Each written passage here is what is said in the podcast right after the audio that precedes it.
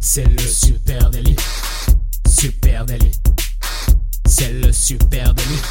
Toute l'actu social média servie sur un podcast. Salut à toutes et à tous, je suis Thibaut Tourvieille de La Broue et vous écoutez le Super Daily. Le Super Daily, c'est le podcast quotidien qui décrypte avec vous l'actualité des médias sociaux. Ce matin, on parle des biopics et des documentaires et pour m'accompagner, je suis avec monsieur Camille Poignant. Salut à tous, salut Thibaut. J'espère que vous aussi, euh, vous, avez, vous avez poncé les documentaires de Britney, Nabila, Aurel San, Kit Cudi. Euh, il y a du gros, il y a du lourd qui est sorti sur les plateformes de streaming et ça se ressent aussi sur les réseaux sociaux. Oui, c'est vrai que depuis euh, quelques temps, allez, on va dire depuis un an à peu près, peut-être un an et demi, les documentaires qui retracent le parcours des chanteuses, chanteurs, artistes, influenceurs, même, on va le voir, hein, foisonnent sur les plateformes de streaming. Dans le désordre, Lady Gaga, Taylor Swift, Big Flo Oli, Nekfeu, euh, Aurel San, Angel, Nabila, Kid Cudi, etc. Hein, ils ont tous sorti un biopic ou au moins un documentaire. Et en, concrètement, hein, ces derniers temps, il ne se passe quasiment pas une semaine sans qu'il y ait un nouveau docu, un nouveau documentaire. Euh, consacré à une artiste ou un artiste qui suscite illico l'impatience euh, du public. Ça se passe évidemment sur toutes les plateformes de streaming, Netflix, Prime Video, etc. Ils s'y mettent à peu près tous. Pourquoi? C'est la question ce matin. Pourquoi?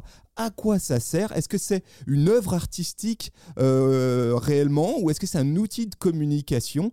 On essaye de décrypter tout ça avec mon poteau Camille. Alors je vais pas te donner une réponse immédiate. Hein. En tout cas, ce qu'on peut, ce qu'on sait, hein, c'est que les documentaires autour d'artistes, ben, c'est pas nouveau, mais le changement là qu'on a observé ces derniers mois, on va dire même cette dernière année, c'est les documentaires commandés par les artistes eux-mêmes qui ont été euh, écrits en collaboration avec eux. Ils sont parfois directeurs artistiques même de ces documentaires. Euh, on sait que les, réseaux sociaux, hein, ils ont rapproché les artistes de leur public avec tout, ce qui est instantanéité des plateformes, rapidité de communication.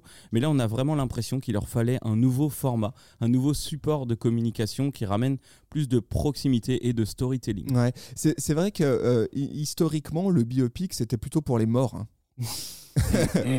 c'est vrai. Boum, biopic sur, euh, tu vois, sur la princesse Et là, de Galles. que Johnny est mort. Merde. Euh, voilà, biopic, c'était pour les morts normalement. Hein. Euh, Aujourd'hui, bah, les biopics, c'est fait pour les artistes vivants qui sont en phase de promo. D'ailleurs, on pourrait presque parler d'agiographie plutôt que biographie. Ouh, agiographie. Alors voilà, pour les linguistes qui nous écoutent, la géographie en général, on, pourrait, on pourrait expliquer, on pourrait imaginer que c'est une sorte de biographie excessivement élogieuse. Hein. Une agiographie, c'est aussi, euh, ça veut dire, c'est le récit des saints, tu sais, euh, la Mhm. géographie de Saint Paul, Saint Luc, Saint Joseph, etc.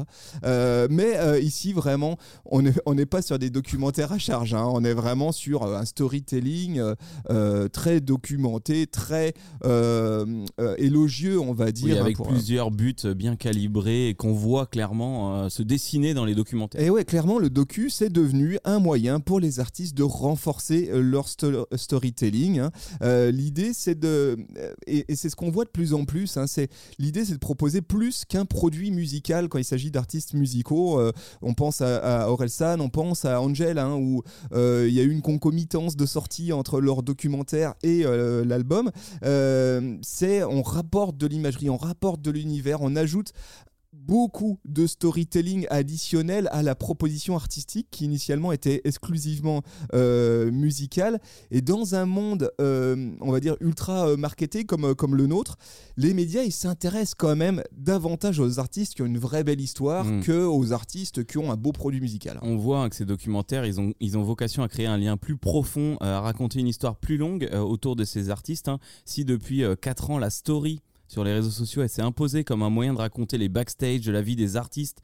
Euh, elle forme cependant une histoire qui reste décousue, qui survit pas bien dans le temps, qui est pas euh, ultra storytellée, à la manière du récit euh, story qui est très instantané. Et ben le documentaire, lui, nous emmène à la découverte de ces secrets, de ces chanteurs. On part souvent du début de leur histoire, des premiers pas. Donc euh, même s'il y a une vocation, peut-être on le verra d'effet d'annonce ou euh, commercial. En tout cas, on en profite aussi pour raconter plus de choses, euh, toujours toujours en faisant le parallèle avec la story, hein, ça permet de ne plus filmer uniquement à la première personne, mais là, le film, le documentaire, il va englober tout l'écosystème qu'il y a autour pour nous plonger vraiment Ouais. dans son univers. Et puis ce, qui est, ce qui est flagrant, hein, c'est aussi que ce nouveau format, là, en tout cas ce format qui commence à s'imposer, hein, ça permet de créer un momentum, un, un moment idéal pour une activation, une activation commerciale, hein, on va pas se, se Bien leurrer. évidemment. Comme par exemple un lancement euh, d'album. Euh, tout se passe un peu comme si dans une époque qui était euh, noyée dans un océan d'images, on a des images dans tous les sens, etc. Le docu, ça devient un peu l'outil de promotion ultime, on va dire, hein, et qui permet aux, artistes de se démarquer au milieu d'autres propositions. Si je fais simple, hein, on a une guerre à l'attention. Euh, le biopic, ça permet de faire euh, de- davantage d'être davantage visible. Le biopic documentaire, il permet aussi de faire des RP, hein, donc euh, d'être plus visible Ouais. dans les médias traditionnels, de l'interview, euh, de la hein. télé, euh, de la presse, etc. Le biopic, c'est aussi beaucoup de retombées social media. Le meilleur cas d'école, je trouve, c'est le documentaire d'Orelsan. hein, montre jamais ça à personne. Je, je pense que c'est la, la plus, le, plus, le, le case study par excellence. hein. Euh, pour rappel, Orelsan n'a pas sorti euh, d'album depuis 2017. Voilà, 4 ans, c'est quand même sacrément long pour un artiste euh, musical. Mais là, il y a ce coup de génie. Fin 2021, il revient sur le devant de la scène, d'abord dans un premier temps, avec un retour très orchestré autour d'un documentaire, un documentaire qui s'appelle Montre jamais à personne, qui a été euh, tourné par son frère. On en a déjà parlé ici, hein, donc Ouais. je vais faire assez bref euh, là-dessus, et qui sert clairement de euh, euh, teasing avant un énorme reveal qui est celui d'un album qui s'appelle Civilisation, qui arrive juste derrière, hein, vraiment juste derrière. Et alors montre jamais ça à personne. Si vous n'avez pas vu, évidemment, allez regarder hein, ce, ce- ce docu qui vaut vraiment le coup. Je sais que tu l'as commencé. Ouais. Finis-le parce que c'est c'est vraiment intéressant. On suit, euh, voilà, c'est 30 épi- c'est euh, trois é- c'est, euh, attendez, je je vais dire une connerie, 6 épisodes de 30 minutes, si je dis pas de Donc on est bêtises. sur une petite web série. Micro, euh, micro-série, voilà. pas web. pour Euh, pas web, micro-série, euh, où on revient eh bien sûr l'intégralité du euh, parcours euh, du rappeur normand hein, euh, depuis ses débuts à travers une sorte d'immersion super intime, puisque c'est euh, filmé par son, euh, son frangin. Énorme carton. Je pense que ce qu'il faut retenir, hormis évidemment le format qui est super cool, c'est très intéressant. Si on est créateur de contenu, je pense que c'est très intéressant parce qu'on voit aussi beaucoup de coulisses euh, autour, euh, autour de qu'est-ce que c'est euh, créer du contenu, comment je peux aussi documenter pour ensuite créer du contenu, documenter durablement. Ça, c'est vraiment chouette. Euh, Après, ce qu'il faut quand même noter, c'est le carton énorme euh, de- au moment de la sortie de ce documentaire hein, et comment il a repropulsé euh, Orelsan sur le devant de la scène. Sur les réseaux sociaux, ça a été massif. Euh, en RP, ça a été massif. On en a parlé de partout. Et clairement, Orelsan était, on va dire, sur un, un tapis rouge pour arriver avec son album juste derrière Civilisation. Bah, c'est vrai que les, les artistes, hein, globalement, là, qu'on retrouve dans, dans ce podcast-là, ils ont moins eu l'occasion, avec toutes ces périodes de confinement, de se mettre en avant, de participer à des émissions, d'avoir des concerts, d'avoir de la presse locale à ce moment-là. Donc il y a eu quand même moins d'expositions. Alors là, ils ont euh, contrebalancé ce manque d'exposition aussi avec des trucs plus intimes, plus personnels, plus historiques. Ouais, euh, donc ça c'est un, un exemple, hein, effectivement, activation commerciale, hein, clairement, ça c'est l'utilité d'un documentaire, mais peut-être pas ça, je, pense qu'il y a un autre sujet autour du recyclage de contenu, c'est ce qu'on voit bien euh, chez Orelsan, mais pas que, on le voit à peu près partout. hein. Le documentaire d'artiste, c'est clairement du recyclage de contenu et aussi un moyen de capitaliser sur la marque de l'artiste. Euh, un exemple, fin 2021, Amazon Prime qui lance un documentaire d'artiste qui s'appelle A Man Named Scott. Je ne sais pas si euh, tu l'as vu, c'est un Eh ben documentaire d'une heure trente sur le rappeur Kid Cudi. Euh, grosse prod à l'américaine avec défilé de stars très haut de gamme. hein. Il y a Pharrell Williams, il y a Kanye West, etc. Euh, et euh, le documentaire, bah, il raconte l'ascension de l'artiste et son rapport aussi euh, à l'anxiété, à la dépression, hein, qui est un thème assez, euh, assez poussé chez Kid Cudi. Il, et ce que moi je trouve très intéressant, c'est qu'il recycle très habilement euh, des centaines d'heures d'images glanées au cours de 10 ans de carrière de l'artiste. On retrouve là aussi un format euh, comme sur Orelsan avec beaucoup d'images d'archives. Qu'est-ce qu'on a? On a euh, des footage backstage, on a des footage de tournées, tournées un peu à la caméra à l'arrache, parfois des captations qui ont déjà été utilisées à d'autres endroits, mais Mhm. qu'on va ici ramener dans, dans un récit. C'est un vrai travail de recyclage recyclage, pour nous, euh, créateurs de contenu sur les réseaux sociaux, c'est vraiment quelque chose qu'il faut garder euh, en ligne. Vos images, elles peuvent avoir plusieurs vies. Et euh, une image qui serait très instantanée peut ensuite être réintégrée dans un, un storytelling. Ce docu, c'est aussi l'occasion pour l'artiste de s'offrir un joli plan promo, hein, forcément. Euh, sachant qu'il n'a pas d'album dans les bacs pour l'instant. Donc ça aussi c'est intéressant, c'est j'arrive avec un projet qui me permet d'être visible, d'occuper on va dire l'espace, alors que je n'ai pas euh, de, de, d'album en cours. C'est pas une activation pour un effet d'annonce ou un...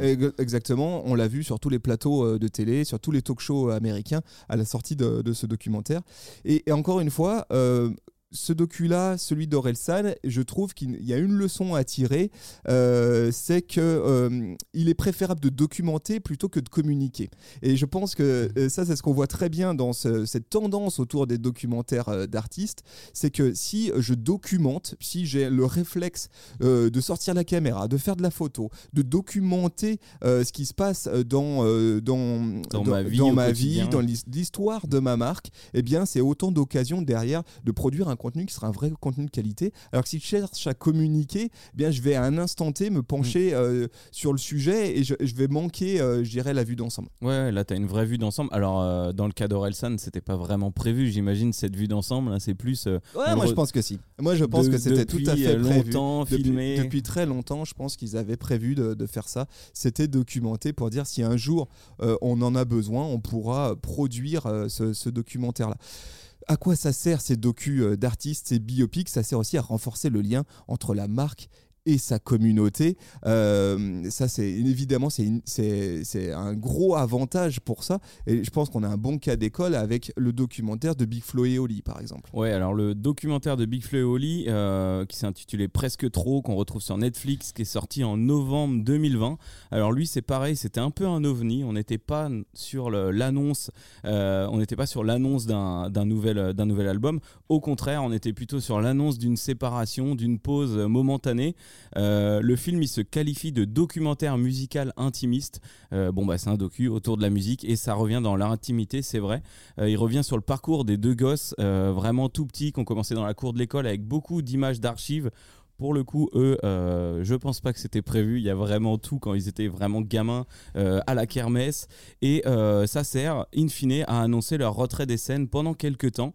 On embarque avec eux dans les coulisses d'une grosse machine hein, qui est la prod de concert. On voit aussi ce côté torturé. Alors eux, c'est un binôme, c'est pas des jumeaux, mais presque. Et t'as le côté où il y en a un qui est à fond tout le temps, qui a donné toute sa vie pour ça, et le deuxième qui est plus torturé, qui a plus de difficultés, qui est plus dans l'écriture et dans la musique. Et au final, tu vois ce, ce binôme évolue. Il y a même un moment où tu vas préférer l'un, tu vas en avoir un peu marre de l'autre qui est tout le temps en train de faire des Le storytelling est bien euh, posé et c'est aussi l'occasion, ce format long pour eux de continuer à définir les deux personnages. C'est ça. de, bah, de, vraiment montrer. Et j'imagine même, je me suis posé la question, est-ce qu'à un moment ils vont se séparer, ils vont faire une carrière solo? En tout cas, tu as vraiment deux personnes euh, très distinctes qui se réunissent puisqu'on a des moments de scène, on a un historique de scène et qui nous emmènent jusqu'à leur dernier concert. Donc là, tu les vois vraiment franchir la porte du dernier concert. À la fin, euh, le Zénith de Toulouse sous la pluie. Exactement. Et à la fin, ils se séparent avec une belle image dans un champ. Euh, euh, moi, je l'ai vu aussi, ce, docu. Déjà, d'une, franchement, il est très bien produit. Monté, en tout cas, c'est vraiment, vraiment, c'est vraiment, assez, c'est vraiment assez cool. C'est vrai que moi, je, j'écoute pas, j'écoute pas Big Flo et Oli. Pour autant, je, les ai trouvés extrêmement attachants, etc. Et je, je, trouve aussi ce que raconte très bien ce documentaire, c'est le lien entre la marque et ses communautés. On le sait, Big Flo et Oli, c'est une marque, c'est une marque, tu vois. Ce mm. sont des artistes qui sont extrêmement qui sont extrêmement euh, social media et qui ont des communautés extrêmement fortes autour de ça. je suis, euh, je suis euh, certain que cet objet documentaire, il a permis encore davantage de renforcer le lien. Ouais, et d'ailleurs, tiens, tu parles de, tu parles de social media. Hein, ce qui s'est passé, dans, donc je m'en rappelle, à, l'époque, je suivais aussi ce qui se passait sur leurs actus. ils sont disques de diamant, donc là, on était en octobre 2020, début octobre. Juste après, ils annoncent la sortie d'un documentaire Netflix hein, qui s'est plus ou moins fait dans le secret. On savait qu'il allait avoir un documentaire, mais on connaissait pas euh, l'objet de tout ça. Ils étaient encore en train de tourner. C'est sorti. Euh, et puis, bah, une semaine après, tu as euh, cette grosse grille, ce visuel full grille Insta qui dit à bientôt. Et là, ça fait un an que ça dure. Alors, on a parfois quelques petites stories, mais en tout cas, ça s'est vraiment coupé à ce moment-là. Et cinq postes après, il n'y avait plus rien. Mm. Quoi. Donc, c'est assez ouf. L'effet d'annonce, l'effet de surprise surtout que ça, que ça a apporté. Euh, bah voilà, ça c'est un, un exemple. À quoi ça sert aussi un documentaire d'artiste, un biopic? Ça sert sans doute, je pense, à rapporter du temps long dans une expérience de marque qui tend euh, à être de plus en plus snackable, snackable, Bien micro-contenu social media. hein, c'est quand même l'ère dans, rapidement. dans laquelle euh, on vit. Euh, et, et là aussi, hein, pareil, analogie avec d'autres marques, hein, d'autres industries que celle artistique. Oui, on a aussi besoin euh, de travailler, d'étudier, de concevoir des formats temps longs pour éviter que la marque soit réduite à euh, des contenus très euh, snackables pour apporter de l'additionnel. Et je trouve que un très bon exemple, c'est cette, ce documentaire qui a été dévoilé par Prime Video, donc Amazon, fin 2021, tout à la fin 2021, une série documentaire sur la vie de la célébri- célébrité Nabila. Voilà, cet épisode de 30 minutes. Ça s'appelle Sans filtre, le nom de cette série, Nabila sans filtre. Euh, et Nabila, c'est vraiment la reine du snack content. Euh, le fameux non mais allô quoi c'est presque elle qui a inventé le genre on va dire vraiment euh, la catchphrase euh, qui se transforme en mème etc ça c'était en 2013 hein, non Mhm. mais allô quoi on en parle encore aujourd'hui donc C'est quand même dingue.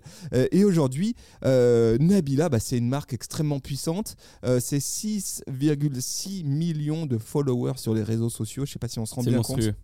C'est énormissime. Mhm. Euh, on a euh, souvent dit hein, que c'est la Kim Kardashian euh, française. Bah, c'est pas, c'est, c'est assez vrai hein, finalement. C'est aussi une marque, une marque de cosmétiques. hein. C'est 30 personnes salariées de, de de Na- fringues. de Nabila. C'est, c'est vraiment Mm. Très très solide et c'est un vrai. euh, euh, Il y a un moment dans, dans le documentaire, je trouve qui, est marrant. euh, Nabila qui, qui est, qui est quand même une, je veux dire, une déesse de la catchphrase. hein. Elle devrait être conceptrice rédactrice. Si elle n'était pas à la tête d'un petit empire, elle devrait être conceptrice rédactrice dans une agence parce qu'elle balance. Alors il y a Martine à la plage et il y a Nabila à la conquête du monde. Je trouve que je trouve que c'est vraiment bien dit. Et d'ailleurs dans son euh, docu Prime vidéo, eh les équipes de Nabila, puisque c'est produit par les équipes de Nabila, hein, travaillent vraiment la marque avec beaucoup d'intelligence. On sent qu'il y a un vrai gros travail de repositionnement de la marque Nabila. Ce qu'il faut retenir, le storytelling, c'est Nabila, c'est une entrepreneuse à succès, euh, c'est une boss lady qui veut conquérir euh, le monde et euh, en produisant comme ça ce format long, ils ont euh, la capacité justement de s'extraire du snackable Mhm. content, de rapporter du storytelling, de construire un argumentaire, et de faire une preuve de concept, de dire cette, euh, cette influenceuse-là, c'est une business lady, c'est ça qu'il va falloir euh, retenir. Euh, et puis il faut aussi retenir autre chose, c'est que cette catchphrase, non mais allô quoi, c'était en 2013. Mhm. Euh, euh, c'était il y y a bientôt 10 ans. C'est difficile de garder une marque aussi puissante pendant 10 ans si elle ne repose que sur des coups d'éclat, des petites, du snackable content. On a aussi besoin, quand on est une marque, d'avoir un contenu long format, euh, plus, euh, on va dire, plus euh, clever, plus mature, avec plus de valeur qui permet de durer dans le temps. C'est peut-être aussi ce que souhaitent faire les équipes de Nabila, continuer à faire, à construire cette marque. Bah, après, j'ai pas suivi l'histoire de Nabila depuis 10 ans, mais quand tu parles de repositionnement, je suis à peu près certain que ça a eu lieu depuis 10 ans. Sans arrêt, un repositionnement vers euh, quelqu'un de plus intelligent, excuse-moi Nabila, de plus, euh, de plus populaire, de plus médiatique, de plus entrepreneuse. Et aujourd'hui, c'est clair, ils arrivent à une, une très belle image hein, avec une belle réalisation autour de ça. un docu euh, d'artiste, un biopic, ça sert aussi, c'est peut-être aussi l'opportunité de toucher un public différent et d'élargir euh, ses audiences. Je pense que ça a été clairement le cas euh, sur Orelsan, en tout cas ça a été un des effets bénéfiques. Un certain nombre de gens qui avaient oublié l'artiste ou tout simplement qui ne le connaissaient pas ou avaient des a priori dessus, ont découvert l'artiste sous un angle nouveau. C'est aussi clairement le cas de ce biopic, de ce documentaire produit par euh, les équipes d'Angel. Ouais, alors Angèle, là, il y a, il y a plein de trucs. On, y a beau- on y voit beaucoup de causes dans ce documentaire. hein. Donc, le documentaire Netflix qui est sorti euh, tout début décembre, euh, pour moi, il sert vraiment plusieurs causes. Déjà, il nous embarque hein, dans son quotidien de chanteuse rêveuse. Il nous plonge dans son histoire, dans son enfance. Ça, on va dire, c'est le point T'as aimé ou pas? Bah, moi, je sais, qu'on un peu, bien je aimé. sais que quelqu'un t'a un peu forcé la main pour que tu puisses le Ma, regarder. ce ma chérie aime beaucoup. Elle m'a dit ça serait vraiment bien qu'on le regarde. J'ai un peu traîné des pieds et une fois dedans, j'ai j'ai beaucoup aimé. Euh, il nous emmène donc le point de départ, c'est toujours son histoire, les différents problèmes euh, qu'elle a eu dans sa vie. Euh, il nous permet euh, d'apporter de l'inédit hein, autour de la création de son dernier album euh, pour bien préparer la sortie, qui sortait une dizaine de jours comme Orelsan, bien calculé juste après euh, le documentaire.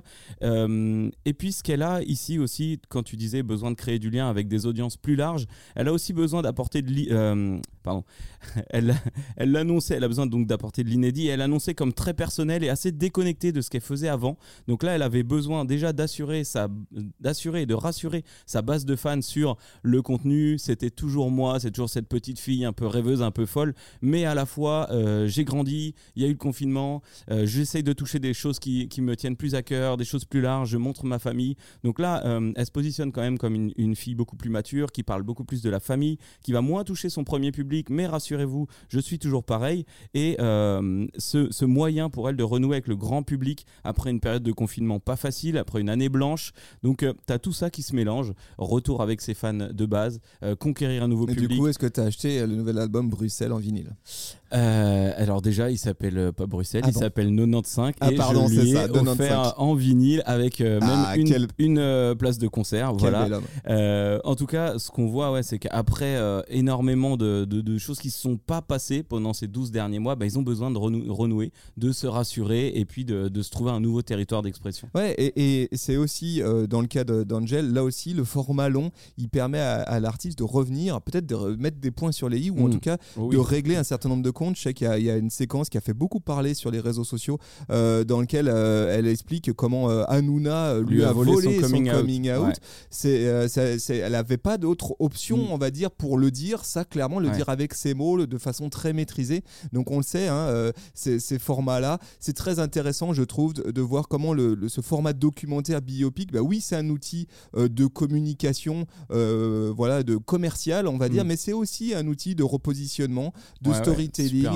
C'est aussi euh, un outil qui permet, avec ce temps long, là, comme ça, de continuer à construire euh, la marque et puis euh, de, de- de renforcer les liens avec ses audiences. Et on voit, hein, on est vraiment dans l'intimité, je trouve, avec Angèle, presque même encore plus, dans- vraiment dans la sensibilité. Et moi, cette histoire de, de Hanouna, j'ai trouvé ça touchant parce que globalement, elle s'en foutait d'annoncer son coming out, mais juste, elle voulait le dire à sa grand-mère en premier.